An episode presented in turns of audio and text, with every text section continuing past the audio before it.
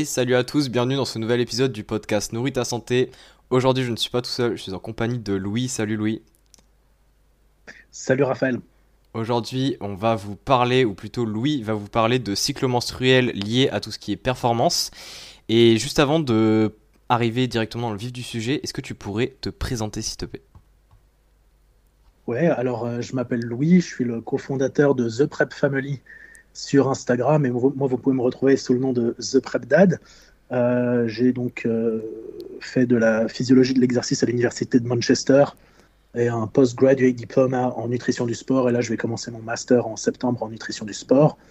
Et donc, on a créé ce compte avec Clémentine, The Prep Family sur Instagram, en français pour parler euh, de tous les sujets qui touchaient à la physiologie féminine, à l'anatomie et aux considérations spécifiques lorsqu'il s'agit notamment de nutrition et d'entraînement, euh, car on a réalisé que finalement dans le milieu francophone, personne euh, ne parlait de, toutes ces choses-là. Donc, donc voilà.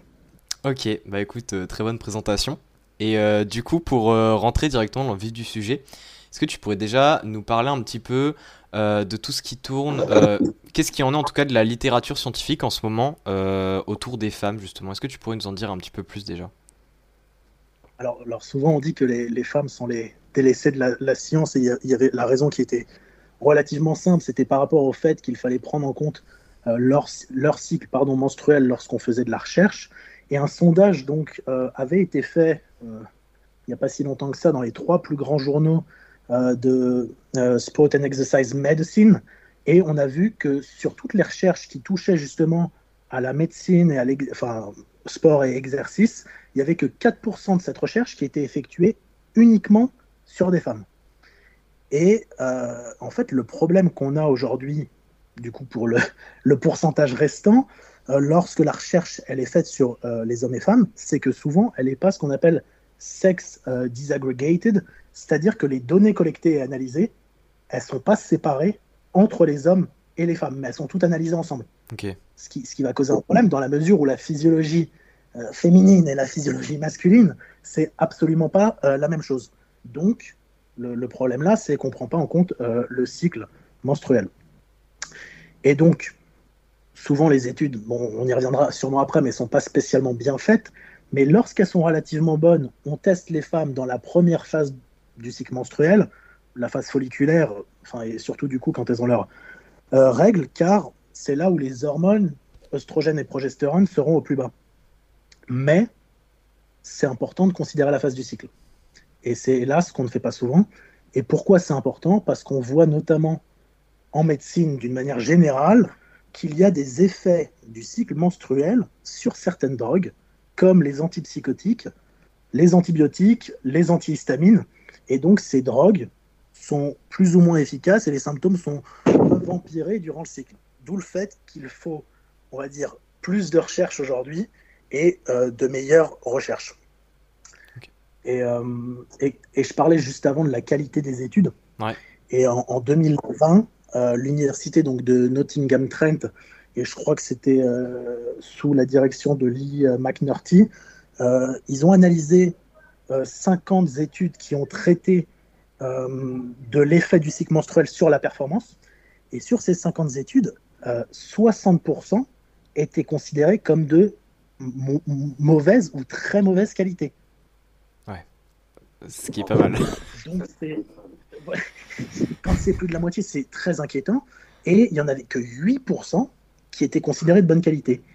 Alors, on ne peut pas être confiant spécialement dans, euh, dans toutes les recherches du coup que l'on lit, et c'est pour ça qu'il faut être très sélectif et prendre un peu souvent les informations avec des pincettes, des pincettes pardon, lorsqu'on lit ces études. Et ensuite, c'est euh, également la question pourquoi elles étaient de mauvaise qualité, tout simplement parce que la plupart du temps, lorsqu'on teste les femmes, il n'y a pas de test sanguin ou salivaire pour s'assurer qu'elles étaient dans la bonne phase du cycle. Bah, comment on peut s'assurer qu'elles étaient dans la phase folliculaire si on ne les teste pas euh, d'une manière euh, précise? Là, c'était, euh, il demandait, euh, bah, est-ce que vous êtes dans cette phase? Ah oui, non. Donc voilà. Donc, je pense que c'est à peu près tout ce que j'avais à dire. Après, également, on, voyait en 2014 qu'il y a une étude qui a montré qu'il n'y a que trois études durant la précédente décennie qui avaient utilisé les bonnes méthodes pour savoir la, phase du cycle menstruel. donc avant 2014, trois études dans la précédente décennie. Ah donc c'est relativement inquiétant. oui, bah, euh, trois études. Euh. Et je pense que tu as bien raison, c'est important d'introduire sur euh, la recherche et chez la femme parce que ensuite tout ce qu'on va dire là, c'est basé oui sur la recherche, mais c'est également physiologique et des mécanismes qu'on ne peut peut-être pas vraiment lier à un effet, ou du moins pas à tout le monde. Ouais.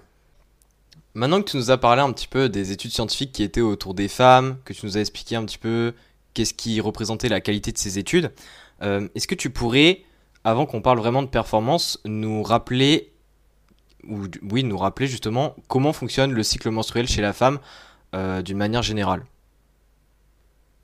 Alors oui, tout d'abord, il faut savoir qu'un cycle, on va dire la fréquence du cycle normal, euh, elle est comprise entre 24 euh, et 38 jours avec une régularité à plus ou moins entre 2 et 20 jours. Euh, et donc le premier jour du cycle menstruel, ça sera le premier jour des règles, là où il y aura un, saignement. Et c'est là où les taux d'oestrogène et de progestérone seront à leur plus bas. Et donc, ce qui cause ces règles, c'est qu'en fait, la muqueuse utérine vient s'épaissir pour pouvoir accueillir un embryon et euh, si au terme du cycle menstruel, aucun embryon ne s'est implanté, une grande partie de la muqueuse utérine se détache, euh, constituant en fait ainsi les règles. Et euh, donc tout ça, c'est aidé grâce aux prostaglandines. Et quand les règles viennent se terminer, on voit une augmentation, donc durant cette phase folliculaire qui est la première phase du cycle, mmh. donc avant l'ovulation, on voit une augmentation des taux d'ostrogène qui arrivent à leur pic pile avant euh, l'ovulation. Et ensuite, l'ovulation arrive environ au milieu du cycle, mais encore une fois, chaque cycle est différent, donc on ne peut pas euh, dire ça arrive à ce moment-là, ça existe exact, euh, ça arrive exactement à la moitié du cycle.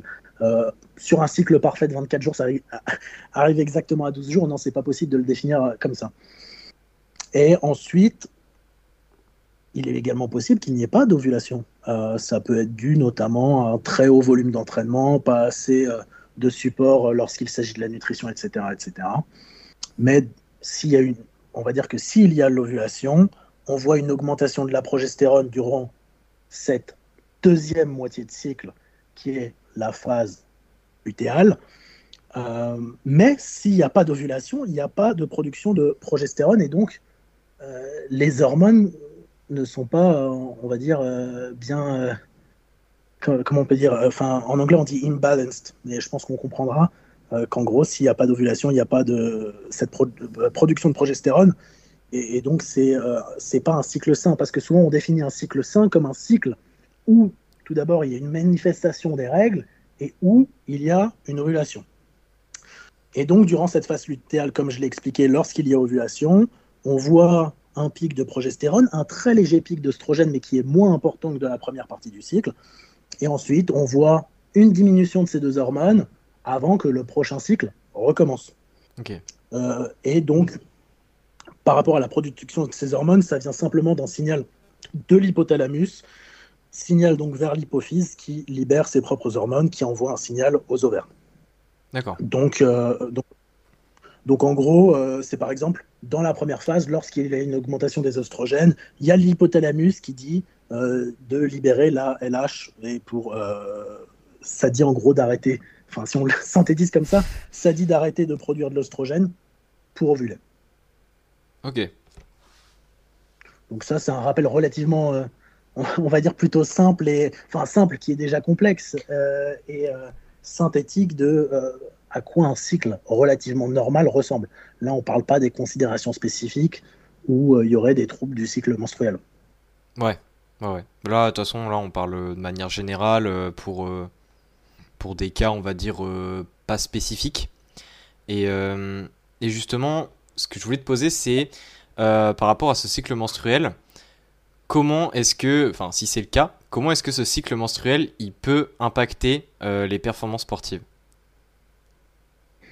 Alors, je pense qu'il faudrait répondre en deux parties. La première partie, c'est euh, ce que les athlètes, parce que si on parle d'athlètes par rapport aux performances sportives, ressentent. Et justement, il y avait euh, je, crois que c'était une étude en, 2018 par Bryden, qui en fait avait interrogé les femmes si, pour savoir si à un moment donné de leur cycle, elles s'inquiétaient plus ou moins pour leur performance et si ça allait impacter leur performance.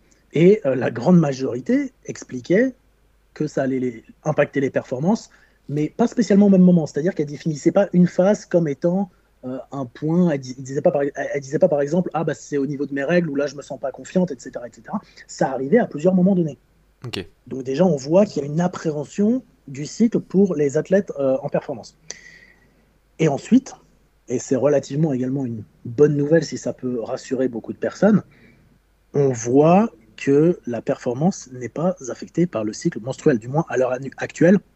Et ça, c'est encore une fois issu de la euh, méta-analyse réalisée par l'université de Nottingham-Trent, dont, dont, on a parlé juste avant, qui a été réalisée en 2019. Et donc, on voit que les marqueurs de performance qu'on évalue lorsqu'on est en laboratoire en université, euh, c'est-à-dire souvent VO2 max, la force, euh, les différentes concentrations de lactate, l'oxygénation, pardon, la consommation d'oxygène spécifique euh, en, enfin la concentration d'oxygène par kilogramme par kilomètre, en gros, toutes, toutes ces variables-là n'étaient pas affectées par le cycle menstruel. Donc, ça, on va dire que c'est la première moitié de la réponse à ta question, parce que d'après ce que dit la science, les performances ne sont pas affectées par les différentes phases du cycle. Après, euh, il y a des phénomènes physiologiques, comme, on en a parlé lorsqu'on a défini euh, le cycle menstruel, ce qui se passait au niveau hormonal, euh, il y a des phénomènes physiologiques qui arrivent et donc qui peuvent potentiellement impacter la femme et l'athlète durant ces règles. Par exemple, s'il y a une grosse concentration de prostaglandine lors des règles, ça peut potentiellement causer des diarrhées euh, et des nausées. Et on voit que ça se passe chez 30% des athlètes, car 30% des athlètes souffrent euh, de, heavy periods, on va dire, où il y a un plus gros saignement, et donc il y a notamment de plus grands risques d'anémie. Et, donc, je pense que la, la première chose lorsqu'il s'agit de performance et pour que les athlètes soient sûrement moins inquiètes, c'est de créer un environnement plus sain pour les femmes, c'est-à-dire où il y aura euh, des stands avec des serviettes hygiéniques ou, autres euh, pour ne pas s'inquiéter si lors de l'Ironman ou lors du marathon, euh, les règles vont arriver. Et euh, ensuite, on peut parler de plein de choses physiologiques. Est-ce que tu veux que j'en parle? Ah vas-y, hein. moi je suis pour. Hein. Alors déjà, donc là, si on, enfin, si on le fait phase par phase, donc tout d'abord dans la phase folliculaire, souvent on divise la phase folliculaire et la phase lutéale en elle-même en deux, ce qu'on appelle early et late. Donc dans cette deuxième moitié de phase folliculaire, on voit, comme on l'a dit tout à l'heure, qu'il y a une augmentation des taux d'ostrogène. Mmh. Et donc cette augmentation des taux d'ostrogène peut euh, notamment créer ce sentiment où l'énergie sera supérieure, où il y aura plus de motivation pour s'entraîner, où il y aura plus de, euh, de confiance en soi. Et on voit également que les on va dire, hauts niveaux d'œstrogène influencent l'activation euh, et la prolifération des cellules satellites, ce qui aide la masse musculaire squelettique à notamment récupérer et à euh, enfin, grossir, hypertrophier si euh, entraînement en résistance évidemment. Et également, les oestrogènes réduisent les niveaux de créatine kinase qui, enfin, ces niveaux sont un marqueur de dommages musculaires notamment. Et il y a de plus en plus de recherches, et là encore une fois, c'est la recherche qui est en train d'émerger, donc on ne peut pas le dire avec 100% de certitude, euh, qui montrent que si tu programmes par exemple plus d'entraînement en résistance durant la première moitié du cycle menstruel plutôt que le même nombre entre les deux moitiés, il y aura potentiellement de meilleures adaptations au niveau de la force. Et ça, on, enfin, ça, on l'avait déjà vu euh, euh, dans l'étude de Reis en, en 95 mais il y a de nouvelles recherches qui sont en train d'émerger. Donc c'est peut-être quelque chose pour les coachs à prendre en compte lorsque euh, vous faites une programmation. Après, ça, on pourra en parler. C'est un peu, ça, on en parlera peut-être après. C'est un peu compliqué également de se dire, ah bah, je vais programmer ça, ça, ça. S'il y a peut-être des irrégularités au niveau du cycle, ou même si le cycle est régulier, s'il y a des petites euh, variances entre cycles. Euh, et en gros, aussi, on voit qu'il y a une différence de métabolisme euh, et une meilleure utilisation, notamment des glucides lors de la première moitié du cycle. Et donc, ça peut potentiellement être bien si l'entraînement est à haute intensité, parce qu'on sait que les glucides, c'est le substrat on va dire, préférentiel euh, lors d'un entraînement avec une grosse intensité. Et ensuite, il y a également certaines personnes qui disent Ah, mais si les taux d'oestrogène sont plus hauts, euh, est-ce qu'il y a plus de risques de blessure Non, pas vraiment. Après, on peut toujours se dire Ok, mieux vaut prévenir que guérir, l'échauffement sera un peu mieux durant cette période, etc., etc. Donc là, on a couvert la première partie du cycle. Ensuite, ce qui arrive après au milieu, comme je l'ai dit tout à l'heure, c'est l'ovulation. Et on voit lors de l'ovulation, c'est rare chez la femme, un très léger pic de testostérone. Euh, et donc, notamment, on a vu euh, sur, je crois que c'était euh, l'étude de Cook et al. en 2018, que ça pouvait potentiellement augmenter le niveau de motivation de l'athlète à s'entraîner, ce pic de testostérone. Donc, encore une fois, c'est des légères choses que l'on vient voir sur les études, mais qui peuvent être intéressantes à prendre en compte dans un contexte relativement, euh, on va dire, global. C'est-à-dire qu'on va se dire, ah bah là, je, sais que ça va arriver, autant, euh, comment dire, autant en, tirer le meilleur de ce cycle menstruel, pardon, phase par phase. Hmm. Et donc, ensuite, euh, il y a la seconde phase du cycle menstruel qu'on a traité tout à l'heure, la phase lutéale où l'hormone dominante, c'est la progestérone. Et la progestérone, c'est une hormone anti-anxiété. Donc, théoriquement, euh, il y aura une meilleure humeur, enfin, un meilleur mood, un meilleur sommeil potentiellement. Et euh, il y a une hypothèse également euh, qui vient dire que la progestérone, agissant avec le cerveau, peut créer ce qu'on appelle la luteal analgesia, qui en fait permettrait d'être moins susceptible à sentir la douleur. Ça, ça a été appuyé par l'étude de Vincent et al. En, enfin, et al. en 2018. Et donc, potentiellement, durant cette phase, il y aurait une, une meilleure perception de la douleur. C'est-à-dire que la femme en question la sentirait moins. Ensuite, on voit que la coordination durant cette seconde phase peut potentiellement être affectée. Donc, on peut se dire, ah bah, peut-être une meilleure préparation avec un, meilleur échauffement, peut-être utiliser des, des, des, compléments alimentaires qui peuvent aider à cette coordination. Je pense notamment à, à, la caféine, qui est un des compléments les plus étudiés à l'heure actuelle. Mm. Et donc, c'est pour ça que c'est important de, traquer son cycle menstruel. Et après, je ne vais pas venir en détail de euh, comment le faire. Il y a aujourd'hui plein de méthodes, etc., même des applications. Aujourd'hui, vous avez notamment la Oura Ring qui permet de traquer son cycle menstruel. C'est important de le traquer pour savoir tout ça et surtout pour que l'individu et la femme euh, elle sache comment elle réagit à euh, ces phases du cycle. Et euh, parce qu'on voit également lors de cette phase lutéale qu'il peut y avoir une augmentation de la, enfin qu'il y a une augmentation de la température qui va jusqu'à un demi degré Celsius. Ok. Donc 0,5 degré. Mais alors dit comme ça, ça n'a pas l'air impressionnant, mais, déjà c'est voilà, c'est pas mal. Et puis ça peut jouer sur les performances, mais ça je vais y venir. Et puis également, ça peut indiquer pour la femme qu'elle a bien ovulé. Donc c'est le deuxième cycle, euh, le deuxième signe que le cycle était sain. Euh, et il y avait euh, le docteur, enfin la docteur Emma Ross, qui, a enfin, qui est docteur en, physiologie de l'exercice, professeur à l'université, qui a aidé à préparer des athlètes pour les Jeux Olympiques de Tokyo. Alors du coup, bon, ça avait été décalé avec le Covid, mais ils avaient prévu lors de, de, leurs entraînements que bien évidemment certaines femmes allaient être dans cette phase lutéale. Et ce qu'ils avaient remarqué, c'était que pour contrer en fait les effets négatifs de cette augmentation de température corporelle, utiliser des choses comme notamment des serviettes humides froides sur la nuque, ça pouvait atténuer euh, cette dégradation de performance. Donc ça, c'est également des choses à prendre en compte, on va dire plus pour les personnes à haut niveau. Mais euh, pour les, euh, les personnes qui aiment s'entraîner dans la vie de tous les jours, ça peut également être important à prendre en compte, notamment euh, lorsque la chaleur, comme à l'heure actuelle, est très élevée et qu'en plus vous allez avoir une augmentation personnelle de la température, euh, ça peut être intéressant à prendre en compte. Et également, on voit, bon alors ça c'est aussi à prendre avec des pincettes, euh, qu'il y a un effet sur le nombre de calories utilisées. On peut voir jusqu'à environ 150, je crois, peut-être 200 calories utilisées en plus, mais je crois qu'il y a un effet compensatoire, donc il n'y a pas spécialement besoin en soi de manger plus. Hmm. et ça, c'était, je crois qu'on l'a vu en, en, 95 avec euh, l'étude de Dunker euh, Hop. Ouais, c'est pas une histoire où ça dit que dans cette phase-là, on a généralement un peu plus faim, façon de parler, et du coup, ça vient compenser euh, la montée des calories.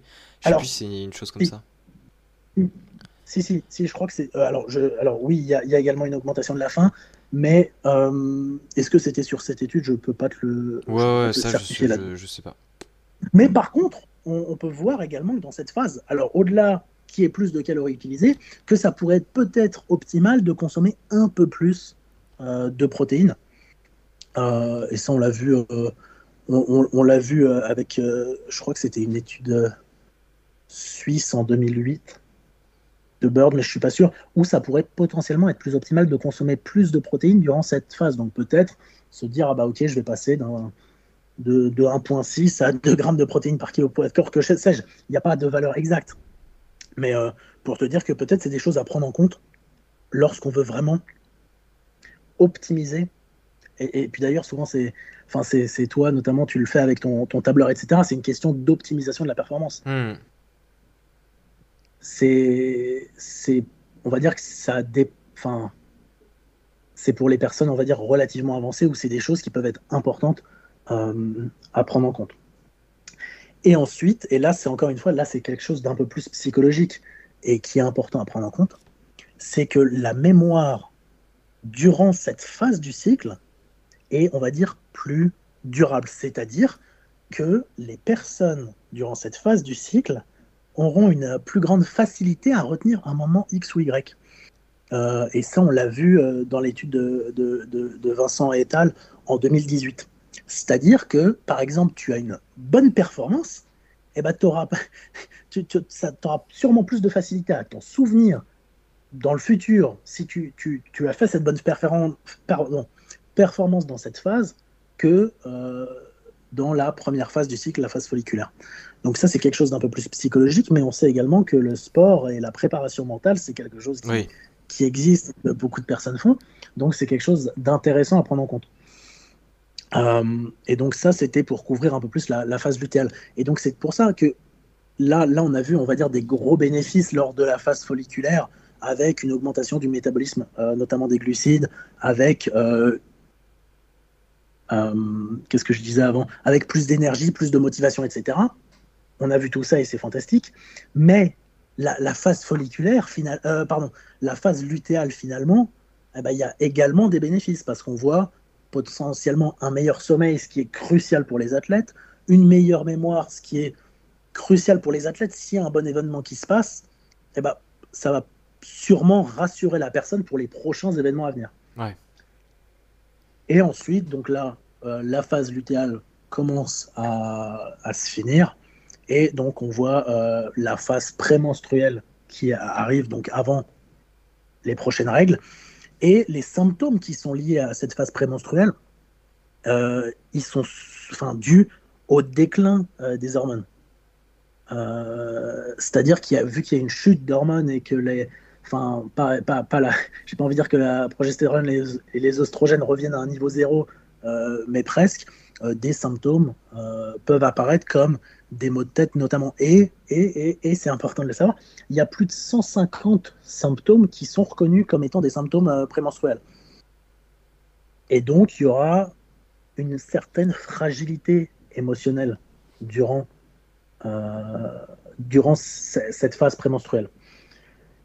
Et, et, encore une fois, c'est important, notamment pour les coachs, de le prendre en compte. Et comme quoi, il ne faut pas ignorer ça euh, dans le sens, si euh, vous avez une athlète un peu plus euh, sensible, etc., c'est quelque chose à prendre en compte. C'est pas dans l'imaginaire de la personne. Enfin, dans le sens, aujourd'hui, on est vraiment dans une mentalité, notamment, moi, c'est le domaine qui m'intéresse un peu plus, c'est le bodybuilding, dans une mentalité no pain, no gain, etc., etc. Mais cette mentalité, elle prend pas en compte la physiologie de, de l'athlète. Et, ce qui est un peu triste aujourd'hui, c'est que tu as beaucoup de coachs qui disent lorsqu'une femme en sèche et qu'elle a perdu ses règles, ah mais c'est normal, ça reviendra. Alors non, c'est pas normal. Et, c'est pour ça que c'est important d'avoir une connaissance, on va dire, globale de tout ça. Également, euh, là, on parle de tout ça à une échelle qui est petite parce que là, quand je te parle de ça, en fait, on parle à l'échelle euh, d'un cycle. Tu vois, il y aura une répétition euh, de centaines et de centaines de cycles durant la vie d'une femme. Mais il faut voir les euh, effets sur le long terme, notamment les effets des oestrogènes sur la santé des os, sur la santé cardiovasculaire, les effets de la progestérone sur la santé au niveau du cerveau. Et donc, c'est des choses à, prendre en compte. Donc, euh, donc voilà, ça c'est. J'espère que j'ai bien couvert la partie performance. Ouais, non, non, mais en plus c'est bien parce que tu as fait chaque étape, une par une, etc. Donc, on a fait d'un point de vue chronologique et je pense que c'était pas mal aussi pour euh, se repérer un peu. Donc euh, non, non, t'as très bien couvert la question. Donc euh, là-dessus, il n'y a pas de problème. Et du coup, la dernière question que je voulais te poser, c'était... donc là maintenant, tu nous as parlé un petit peu de comment le cycle, on va dire, il pouvait impacter de différentes manières d'un point de vue entraînement, performance, etc. Et justement, et là, bah, je pense que cette question-là, ça va être pas mal aussi pour les coachs surtout. c'est, mais pas que, ça va être comment est-ce que ou faut-il déjà, est-ce qu'il faut ajuster son entraînement selon son cycle menstruel? Et si c'est le cas, comment est-ce qu'il faut le faire?